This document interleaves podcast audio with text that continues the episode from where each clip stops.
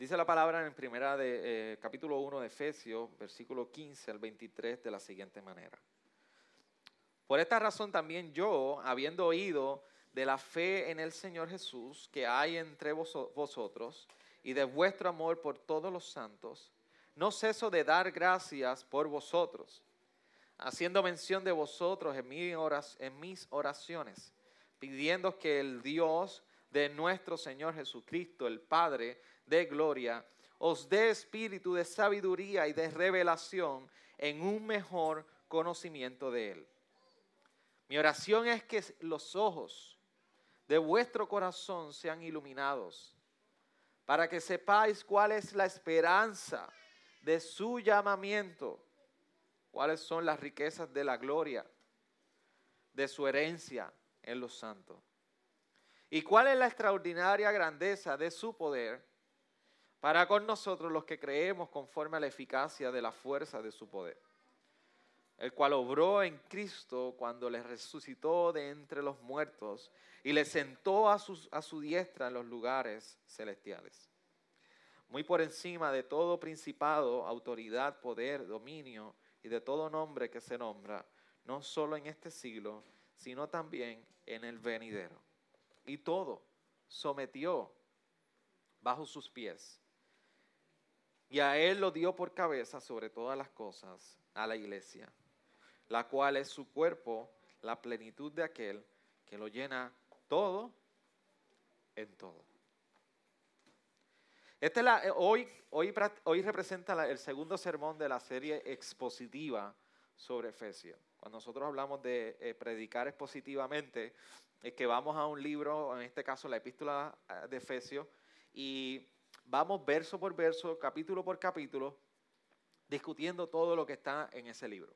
Así que si usted tiene la oportunidad, ahora que todavía está a tiempo de escuchar el primer sermón y no lo pudo escuchar o lo quiere repasar, escúchelo, porque tiene la hermosa oportunidad de poder recorrer todo un libro de la Biblia domingo tras domingo. Y de esa manera poder nutrir su vida eh, eh, devocional, pero sobre todo nutrir su vida espiritual con la palabra del Señor. Y nosotros la semana pasada estuvimos en el capítulo 1 también, desde el versículo 1 hasta el versículo 14, y fuimos hablando de, cómo Pablo, eh, hicimos una introducción que solamente escuchan en el sermón, hoy no tenemos el tiempo para hacerla, pero de, por, qué Pablo, cómo Pablo, qué representa el, contexto en el cual sobre eh, Pablo está escribiendo esta carta a los, a los Efesios, a la iglesia en Éfeso. Y él está escribiendo esta, esta epístola teniendo en consideración muchas cosas que estaban sucediendo en la iglesia en ese momento dado. Y, varias de ellas es que había gentiles que estaban llegando a la fe. Había judíos, sabe que primeramente los judíos fue quien llegó el evangelio directamente. Los gentiles empezaron a escuchar de estas buenas nuevas. Gentiles son los que no son judíos, de otras nacionalidades. Así que en Éfeso estaba viendo un mover hermoso del evangelio, según nosotros vemos en Hechos, el libro de Hechos nos relata todas las historias, ese, ese, esa, ese background de historia de las epístolas, a usted ver el recuento de cómo los, apóstoles, específicamente también Pablo, fue recorriendo, recorriendo diferentes ciudades. Y mientras iba recorriendo esas diferentes ciudades, eso nos da contexto de cuando él está escribiendo unas epístolas. Así que para nosotros entender la, epístola a, a la iglesia de Éfeso, podemos ir al capítulo 18 y 19 de Hechos, que es cuando Pablo visita esta ciudad. Y se nos narra de, parte de Lucas. Así que ahora Pablo le está escribiendo a esta iglesia, pero Pablo está en un periodo donde él está preso.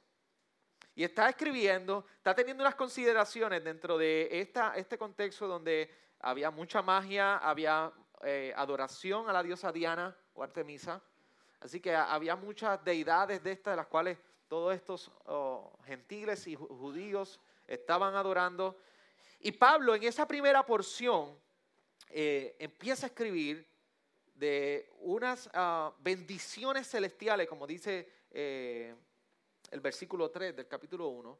Él empieza a, a desglosar, a describir a los creyentes en Éfeso de unas bendiciones espirituales, celestiales que ellos estaban recibiendo. Y él empieza a describir el Evangelio. Y lo empieza a describir diciendo, esto es una bendición celestial. Y para eso comienza diciendo, en Él nosotros fuimos escogidos y fuimos escogidos para santidad, para no andar sin para andar sin mancha. Dice que en Él fuimos predestinados en amor. Dice que él nos escogió y nos predestinó para la alabanza de su gloria, para vivir para su gloria. Así que consecutivamente, en esa primera porción del capítulo 1, hasta de, de lo que es el versículo 1 al 14, lo que vemos a Pablo es haciendo una descripción de las bendiciones celestiales que tiene el creyente. Pero todo esto va enmarcado en lo que representa para ti y para mí tener una nueva vida en Cristo. Así que cuando tú y yo hablamos de estas bendiciones espirituales, son bendiciones espirituales que nosotros obtenemos cuando llegamos a la vida en Cristo. Y Él continúa dentro de ese marco de lo que es una nueva vida en Cristo, hablando sobre estas bendiciones espirituales, a partir del versículo 15 al 23, que fue lo que leímos ahora. Pero no lo habla de una de igual manera. En la primera porción del capítulo, él nos describe las bendiciones espirituales. En esta segunda porción lo que hace es orar para que los creyentes puedan abrir sus ojos y sean iluminados para contemplar esa bendición espiritual. ¿Me siguen? No es lo mismo. Una cosa es describirla y otra es pedirle a Dios, ayúdame a contemplar, ayúdame a fijar mis ojos en esto y a tener presente estas bendiciones en mi vida. Así que en esta porción del capítulo, eh, versículo 15 al versículo 23, y sigo repitiendo capítulo, es versículo 15 al 23, nosotros vemos esa invitación de Pablo. Y es una invitación en una oración donde nos invita a contemplar esta vida en Cristo.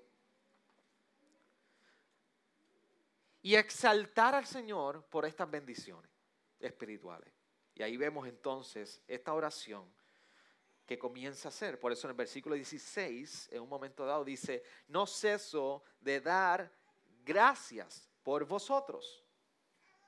Y entonces, a veces pudiéramos, pudiéramos pensar que no hace mucho sentido de que Pablo, de momento en el versículo 16, está diciendo, doy gracias a vosotros, haciendo mención de vosotros en mis oraciones. Pablo está agradecido por esta iglesia, por, la fe que tienen y el amor. Eso es lo que lo dice en versículos 16 y 17. Pablo está sumamente agradecido de esta iglesia, que después de que les describió las bendiciones espirituales, ahí comienza a decirle, mira, yo estoy agradecido por ustedes, porque ustedes son un testimonio de fe y de amor en el Señor. Pero sin embargo, en el versículo 17 comienza a describir lo que es una oración por ellos. Y por eso dice, pidiendo que el Dios de nuestro Señor Jesucristo, el Padre de gloria, os dé espíritu de sabiduría y de revelación en un mejor conocimiento de Él. ¿Qué sucede? ¿Cómo es que Pablo estaba tan agradecido de esta, de esta iglesia y de los hermanos en Éfeso, pero a la misma vez está pidiendo que el Señor les ilumine sus, sus corazones? ¿Qué pasó? ¿Pablo no estaba satisfecho con lo que estaba viendo o había escuchado de la iglesia? No, Pablo lo que está anhelando es que los creyentes en Éfeso pudieran contemplar a plenitud todas estas bendiciones. Y le está diciendo, estoy agradecido por ustedes, por la fe y por el amor, pero anhelaría que ustedes en su plenitud puedan vivir contemplando la hermosura de estas bendiciones en su vida. Y que ustedes puedan vivir a la luz de estas bendiciones. Por eso mi pregunta para ustedes, iglesia, es, ¿apreciamos nosotros estas bendiciones?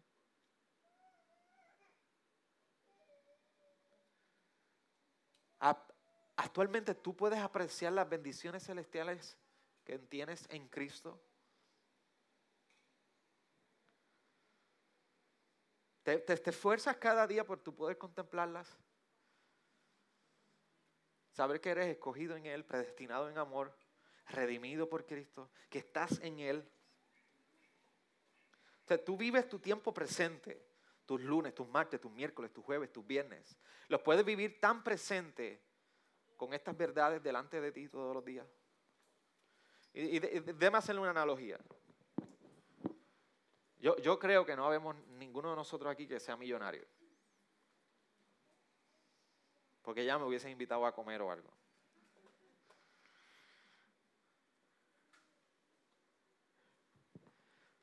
Pero ¿cómo cambiaría tu vida si tú fueras millonario? Si tú tuvieras un millón de dólares en la cuenta de banco hoy. ¿Con qué ánimo tú saldrías de esta iglesia? Porque yo no sé usted, pero yo salgo de este lugar y mañana yo se continúo y mi esposa sigue trabajando, yo sigo trabajando, todos estos asuntos y con las deudas las cosas presentes en mi mente. Con todo lo que hay que pagar, Estamos 24. Ya mismo viene el final de mes. Y usted sale con esa perspectiva. Si usted tuviera un millón de dólares, su lunes mañana por la mañana, ¿sería igual? ¿Verdad que no? Nos montaríamos en un avión, ¿verdad, Jason? Estuviéramos ahí en Fiji. Es más, yo me los llevaría a toditos ustedes. Yo me los llevo y le pago una semana completa pero como no soy millonario,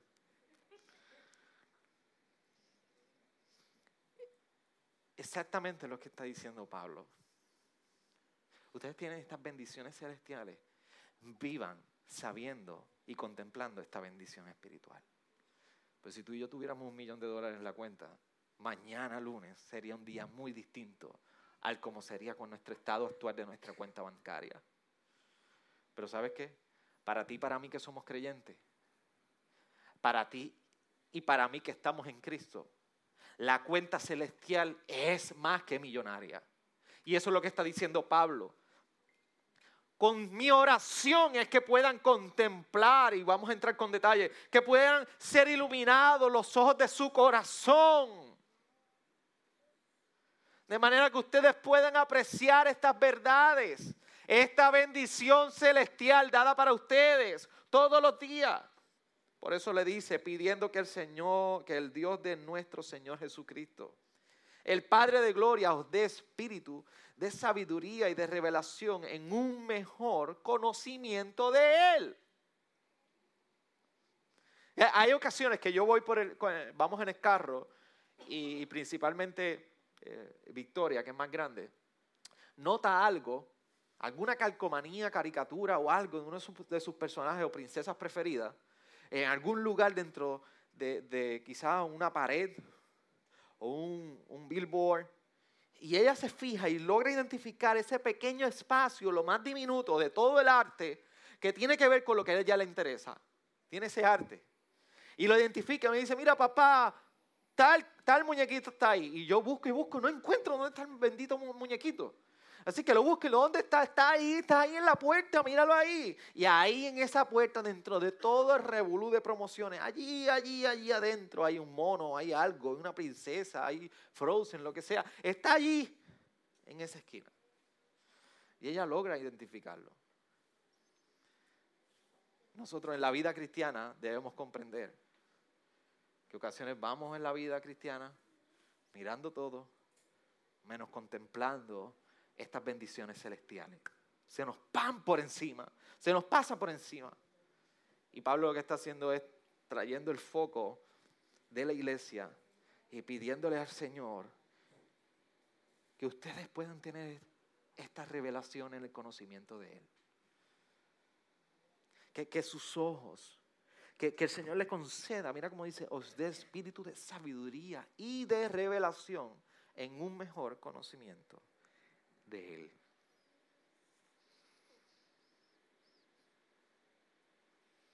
Nosotros no podemos ignorar que el conocimiento en la vida del cristiano es parte de su madurez, es imprescindible para el crecimiento espiritual. Un creyente que no crece en conocimiento de la verdad es un creyente que no está madurando. Por eso la pregunta que tenemos que hacer es que Él nos dice aquí que,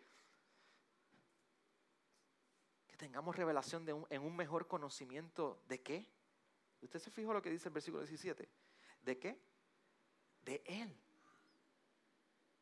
Por eso el énfasis aquí que nos invita Pablo es a crecer en un conocimiento de Él. Y es en el contexto de este conocimiento de Él que tú y yo debemos saber ciertas cosas. Así que en el conocimiento de Él, tú y yo debemos saber ciertas cosas. Por eso el versículo 18 dice, mi oración es que los ojos de vuestro corazón sean iluminados para que sepáis cuál es. Así que crecemos un mayor conocimiento de Él y ese conocimiento de Él en ese contexto eh, representa que tú y yo debemos saber unas cosas. Así que ese conocimiento, a final de cuentas, se trata de verdades acerca de Dios. El pastor John Stott decía que no hay mayor conocimiento que el conocimiento de Dios mismo. Usted conozca todo lo que usted quiera conocer, pero jamás va a haber un conocimiento mayor que el conocimiento de Dios. Y eso lo encuentra aquí. Y aquí, y por medio de este conocimiento, dice que en su espíritu se nos da sabiduría y revelación para este conocimiento. Y su oración de Pablo era entonces que el corazón, que los ojos de nuestro corazón, mira la hermosa imagen que trae a nosotros, sean iluminados. ¿Alguna vez usted ha tratado de, de explicarle algo a alguien que usted ha podido entender completamente? Y usted ve que la otra persona no entiende. ¿Le ha pasado? ¿Usted sabe lo frustrante que es eso? Que usted va para atrás y va para adelante y va para atrás y va para adelante, va para el lado, va para acá y no entiende. Los matrimonios, ¿ah? Están todos locos por explotar. Están todos por explotar en el matrimonio. Esto no pasa casi en el matrimonio. Pero mujer, tú no entiendes. Pero hombre, tú no entiendes, marido. Poder hacerle entender a una persona que no, no entiende. Y usted para adelante y para atrás no entiende. Pablo está diciendo aquí en versículo 18 que sean iluminados los ojos de vuestro corazón para que podamos comprender. Así que Pablo lo que está diciendo es, y en su oración lo que está pidiendo, Señor, que, puedan comprender. Que la neblina que no permite entender estos asuntos, disípala ilumina sus corazones. Y hay ciertas cosas, y este es el punto que iba, que no vamos a poder comprender si es porque Dios no ha iluminado nuestro corazón. Por eso parte de nuestras oraciones deben ser, Señor, ilumina mi corazón. Y esta es la oración de Pablo, que tú y yo de hecho debemos adoptar y de vez en cuando, hace dos martes atrás oramos esta oración, la leímos. Así que hay tres cosas que, que dentro del conocimiento de Dios, como dice el versículo 17, en ese contexto Pablo ora para que los creyentes sepan. Y son tres verdades. Lo primero que dice, mira cómo dice el versículo 18 al 19. Dice, para que sepáis cuál es la esperanza de su llamamiento, cuáles son las riquezas de la gloria de su herencia en los santos y cuál es la extraordinaria grandeza de su poder para con nosotros los que creemos conforme a la eficacia de la fuerza de su poder. Tres cosas.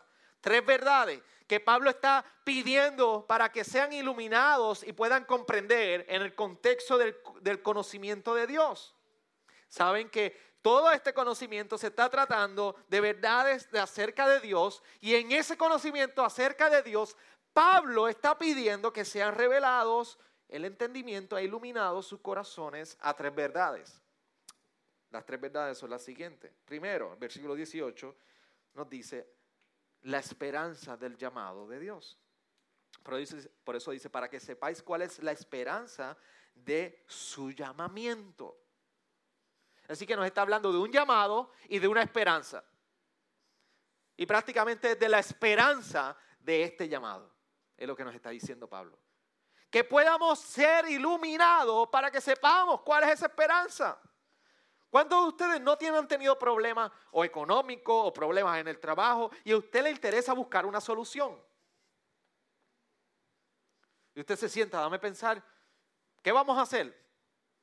Dame un momento en lo que yo consigo una solución a este problema. No importa qué profesión tú, tú ejerzas. Si trabajas desde un hospital, desde un negocio propio o trabajo por, por, cuenta propia, todo momento tú te enfrentas a situaciones donde tienes que decir, yo tengo que buscar una opción a este, problema. Pero la realidad aquí es que necesitamos entonces nosotros comprender cuál es la esperanza de este llamado. Pero para nosotros entender cuál es la esperanza, debemos entender para qué nos llamó Dios. Porque si es la esperanza de un llamado, ¿a qué nos llamó Dios? Y esto es lo que nos representa como bien dice ese versículo, la esperanza de su llamamiento. Y en el capítulo 4, versículo 4, nos dice de la misma manera cuando dice, fuisteis llamados a una misma esperanza. Hay un llamado a una esperanza. Y mira, algún resumen de varias cosas a las que nosotros hemos sido llamados. Versículo 4 nos recuerda que nosotros fuimos llamados a ser santos. De igual nos dice 1 Pedro 1, 15 al 16. Gálatas 5.1 nos recuerda que hemos sido llamados a libertad. Colosenses 3.15 nos dice y nos, explica que hemos sido llamados a ser un solo cuerpo. Primera de Pedro 2.21 nos recuerda que así como Cristo padeció, tú y yo hemos sido llamados a padecer y sufrir también. Y Primera de Tesalonicenses 2.12 nos recuerda que tú y yo hemos sido llamados para su reino y para su gloria. Entonces, cuando nosotros hablamos de este llamado en una nueva vida, de la cual hemos estado describiendo, y Pablo ha, estado describiendo en la epístola, de esta nueva vida en la cual eh, nosotros conocemos, amamos, obedecemos, servimos a Cristo y disfrutamos de una comunión con Él y con todos los santos, es en esta vida entonces cuando tú y yo podemos mirar más allá de los sufrimientos y de lo que nos agobia en este mundo y podemos ver una gloria que un día será toda revelada en su plenitud. Cuando tú vives de esa manera, tú puedes decir que este es el llamado y la esperanza a la cual Dios te ha dado ese llamado. Saber que vives sirviendo a Cristo, obedeciendo a Cristo, sirviendo a Cristo, estando en Cristo, teniendo comunión con Él, teniendo comunión con los santos y que a pesar de los sufrimientos tú anticipas y sabes que hay una gloria venidera que un día se estará manifestando en toda su plenitud. Y esa es la esperanza del creyente. Ese es el llamado que Dios ha hecho a nosotros. Así que esto es lo primera, la primera verdad que Pablo está, por la cual está orando para que sea iluminada iluminado el corazón de, la iglesia. Y la segunda es la gloria de la herencia de Dios. Así que la primera verdad por la cual está orando para que sea contemplado e iluminados sus corazones, tu corazón, mi corazón, sean iluminados en esta comprensión es que, la, que tengamos presente la esperanza de su llamado. A todos nos encanta buscar una solución a un problema. El creyente vive con una esperanza delante de sí, sabiendo que a pesar de todos los problemas, hay una esperanza que nos aguarda. Lo segundo, ahora está diciendo que los ojos de nuestro corazón puedan ser iluminados para que sepáis cuál, cuál es la gloria de la herencia de Dios, como dice la última parte del versículo 18. Para que sepáis cuál es la gloria de la herencia de Dios. Así que una de las cosas que nosotros pudiéramos pensar es que quizás este pasaje, como en, el, primer sermón estuvimos hablando, se pudiera estar refiriendo acerca de lo que es nosotros como posesión de Dios, como herencia de Dios, pero realmente lo que se nos está hablando aquí es lo que tú y yo vamos a heredar, lo que se nos dará a nosotros. Así que es completamente distinto el contexto de esta porción a lo que hablamos en el primer, sermón. Cuando en el primer sermón se hablaba sobre la herencia, se hablaba como nosotros, como posesión, como heredad de Dios. Pero en esta porción de este versículo 18 se nos está hablando de una herencia que es lo que tú y yo vamos a estar recibiendo. Y va muy paralelo con el capítulo 1 de Colosenses, versículo 12, cuando dice, dando gracias al Padre que nos ha capacitado para compartir la herencia de los santos en luz. Así que si tú, ustedes miran hay un llamado a la esperanza, si ese llamado a la esperanza va directamente al comienzo de nuestra vida cristiana, porque hace, es cuando nos llama a salvación, que podemos contemplar esta esperanza. Entonces lo que viene a ser la herencia, la herencia nos apunta al final, a los últimos días, cuando nosotros estaremos recibiendo una heredad garantizada. ¿Por quién? Por el Espíritu Santo, como dice el versículo 14. Por eso el versículo 14 nos dice que nos ha dado como garantía de nuestra herencia con miras a la redención de la posesión adquirida de Dios para alabanza de su gloria. Pero está hablando del Espíritu Santo como la garantía de esa gloria venidera. Por eso se nos ha dado el Espíritu Santo. Es un down payment, un pago, un pronto, donde dice, todavía esto aquí falta para que sea consumado y puedas ver en plenitud la gloria de esta hermosa salvación. Pero te voy a dejar el Espíritu Santo. Y el Espíritu Santo viene a hacer ese down payment, las arras, la garantía de esta salvación. Que un día entonces será manifestada toda esta esperanza en su plenitud. Así que por eso el Espíritu Santo está con nosotros. Y nos está recordando, nos lleva la palabra, nos recuerda constantemente, nos, nos va transformando en un proceso de santificación. Esto es lo que Pablo, este Pedro, en un momento dado, en capítulo 1 de la primera epístola, versículo 4, dice, la cual Pedro le llama para obtener una herencia incorruptible, inmaculada y que no se marchitará, reservada en los cielos para vosotros. Esta es la heredad que nos está describiendo Pablo.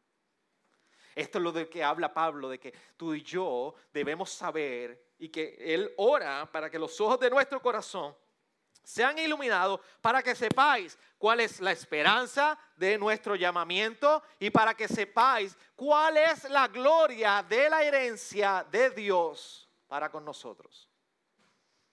Así que si usted sabe que a usted le espera en 10 años una herencia de un millón, que no es el millón que va a poder transformar mañana, porque no va a llegar mañana lunes, pero que en 10, años va a llegar, ¿qué usted hace? usted aguarda, usted vive esperando esa herencia. El creyente debe vivir con el corazón iluminado, sabiendo que lo aguarda una herencia gloriosa en el Señor.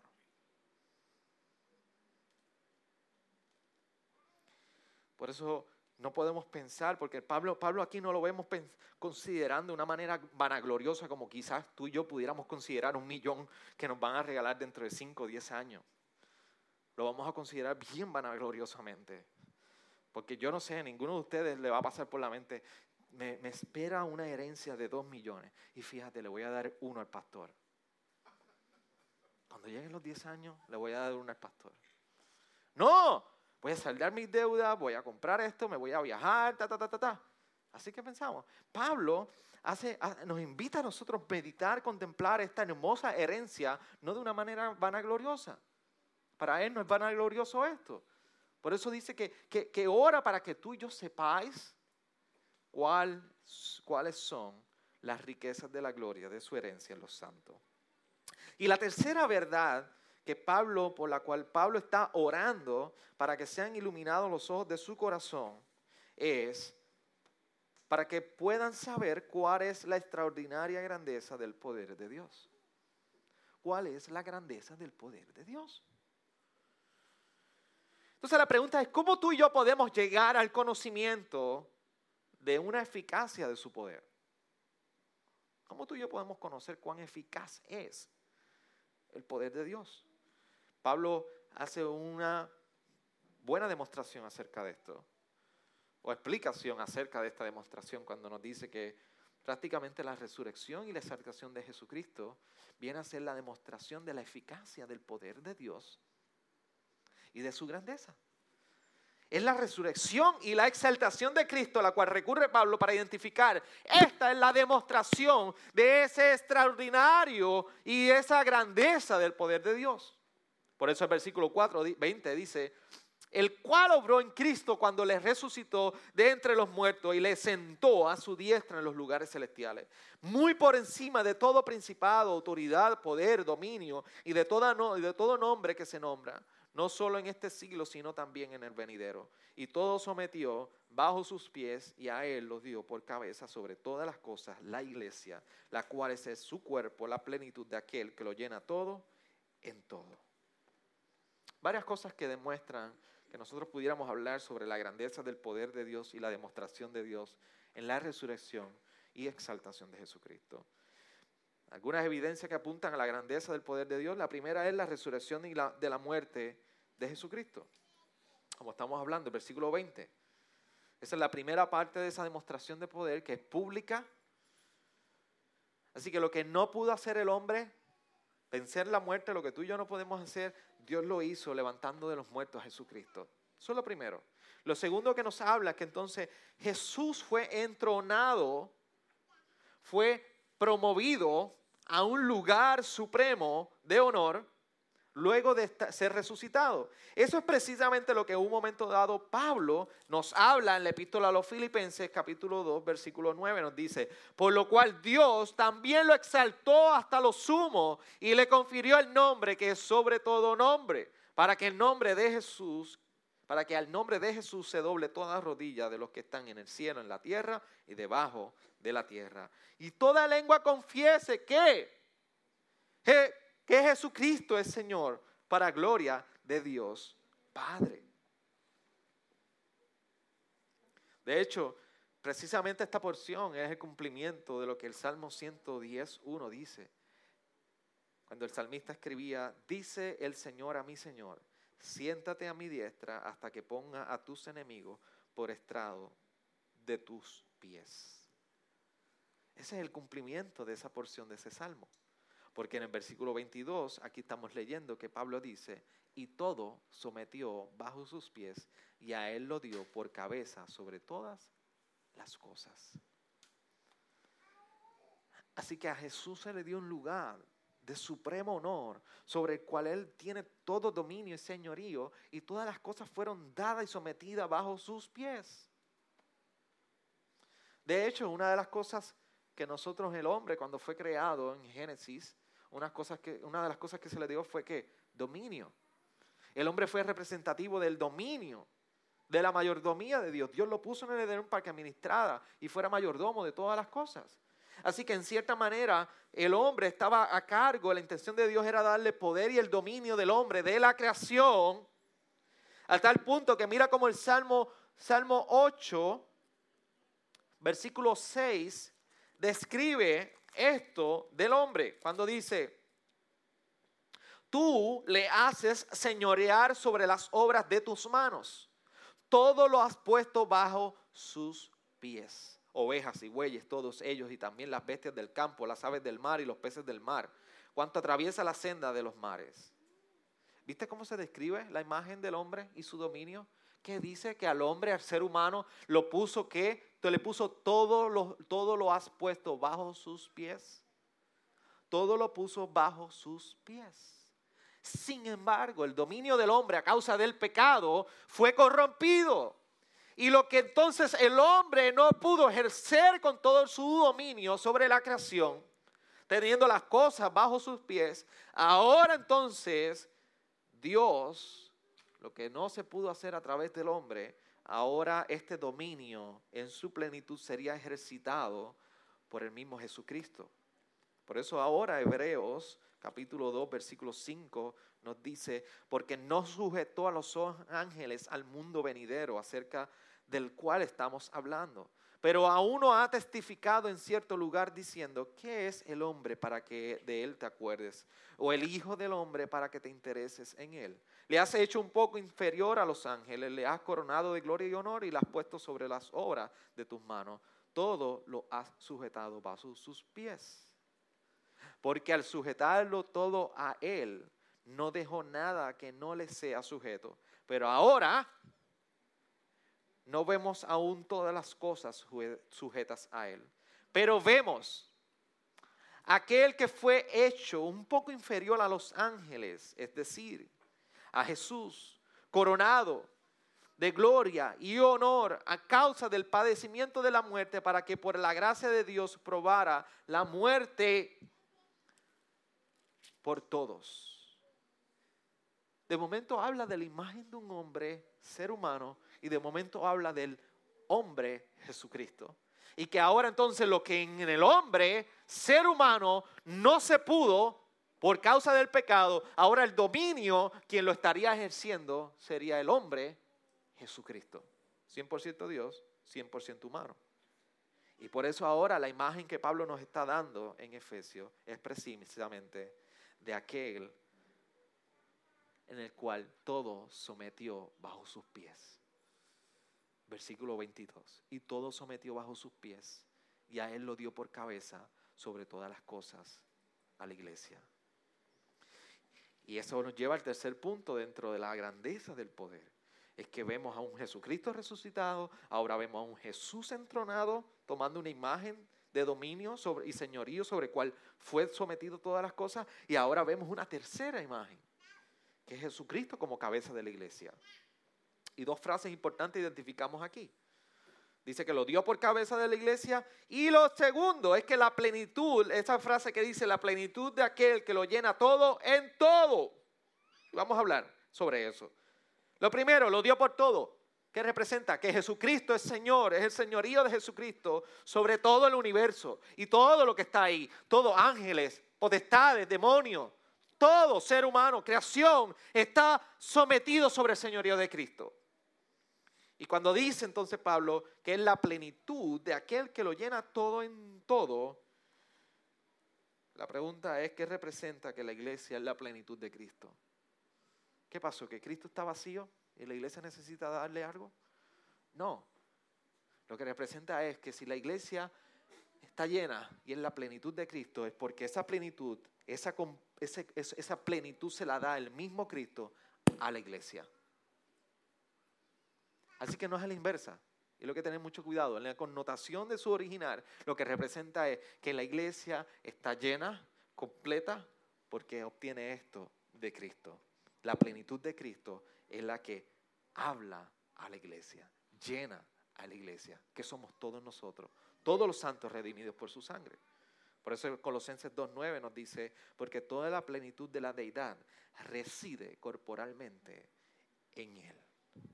Así que todas las cosas, todo el universo, toda la iglesia, todo lo que está sometido a Cristo encuentra su plenitud. El ser completo, el ser lleno, quien único llena, quien único da la plenitud en todo, se llama Jesucristo. Así por eso la iglesia puede encontrarse edificada, completa y a plenitud en el mismo Jesucristo. ¿Cuál debe ser nuestra petición delante de esta oración que Pablo nos ha compartido? Primero que el Dios que ha revelado su poder en Jesucristo, ahora debe iluminar nuestras mentes por medio de su Espíritu, para que tú y yo podamos comprender esta revelación. Si usted comprende esta revelación del Evangelio, es porque el Espíritu de Dios lo ha iluminado. Porque el Espíritu de Dios,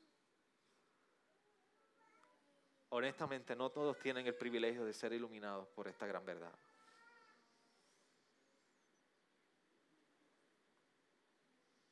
Y mientras tú y yo reflexionábamos sobre la obra de Jesús, es el Espíritu que abre nuestros ojos para entonces conocer estas implicaciones en nuestra vida. ¿Puede ser esta una de esas peticiones delante de ti? ¿Es esta una de las peticiones en tu vida? Que tus ojos puedan ser iluminados. Que los ojos de tu corazón puedan ser iluminados con esta revelación.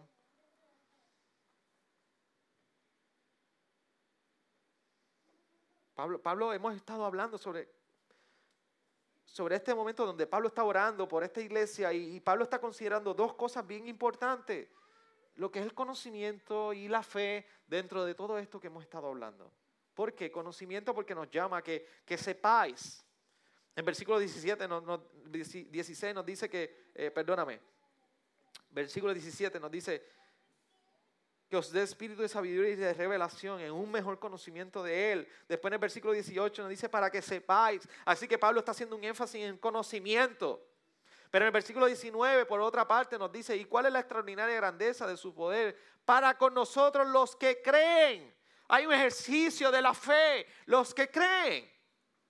Así que estamos llamados a crecer en el conocimiento de este poder manifestado pero a su vez estamos llamados a ejercitarnos en la fe, apreciando el poder de Dios. Así que no solamente crecemos en el conocimiento, sino que a su vez nosotros nos ejercitamos en fe, pidiéndole al Señor que nos ayude a apreciar su poder manifiesto para nosotros hoy. Hoy en nuestra vida. Por eso mi pregunta es, ¿cuánto conoces del poder de Dios?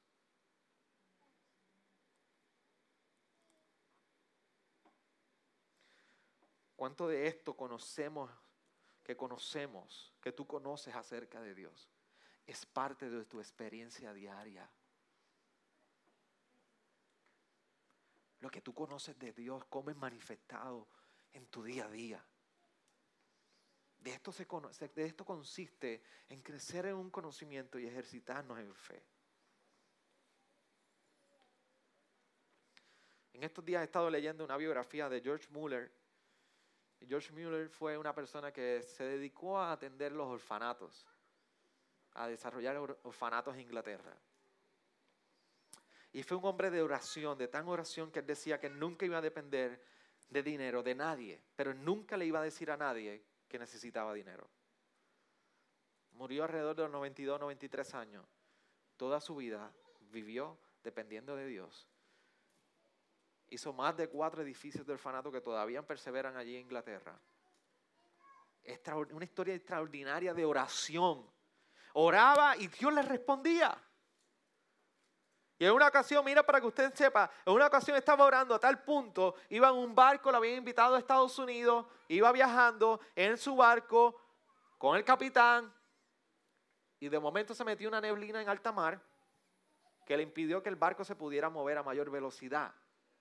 Él fue, le dijo al capitán, ¿cuál es la solución? ¿Voy a llegar a tiempo para mi compromiso de predicar en Canadá? El, capitán le dijo, no vas a poder llegar a tiempo. Estás loco. Y él le dijo, yo nunca llego a un compromiso de mi Señor tarde. Voy a orar y la neblina se va a desaparecer. Fue y bajó, oró, cuando va subiendo se está encontrando con, el capitán y el capitán le dice, voy a orar con usted. Le dijo, ya es tarde porque la neblina ya se fue. Vamos a verificar. Usted no tuvo la fe, yo la tuve, yo oré, ya se fue la neblina. Dice que cuando subieron, efectivamente la neblina se había disipado del mar y llegó a tiempo para predicar. Así era este hombre de oración. Pero lo que me llamó la atención es que al final de su biografía le están haciendo una pregunta. En la biografía veo que le están haciendo una pregunta y le están diciendo, eh, ¿Ha sido difícil? ¿Cuál ha sido la clave para servir al Señor? Y él lo dijo, le dice, la clave ha sido que hace mucho tiempo yo morí. Morí a mí, morí el dinero, morí, morí a las riquezas y dediqué mi vida para el Señor. Cuando Pablo está orando esto, nos está diciendo una invitación a que crezcamos en un conocimiento de Él y que vivamos cada día ejerciendo nuestra fe a base de ese poder de Dios manifestado para el hoy. Mi pregunta a ustedes, iglesia, es, ¿estás creciendo en el conocimiento de Dios? ¿Lo que crees de Dios representa un impacto en tu experiencia diaria?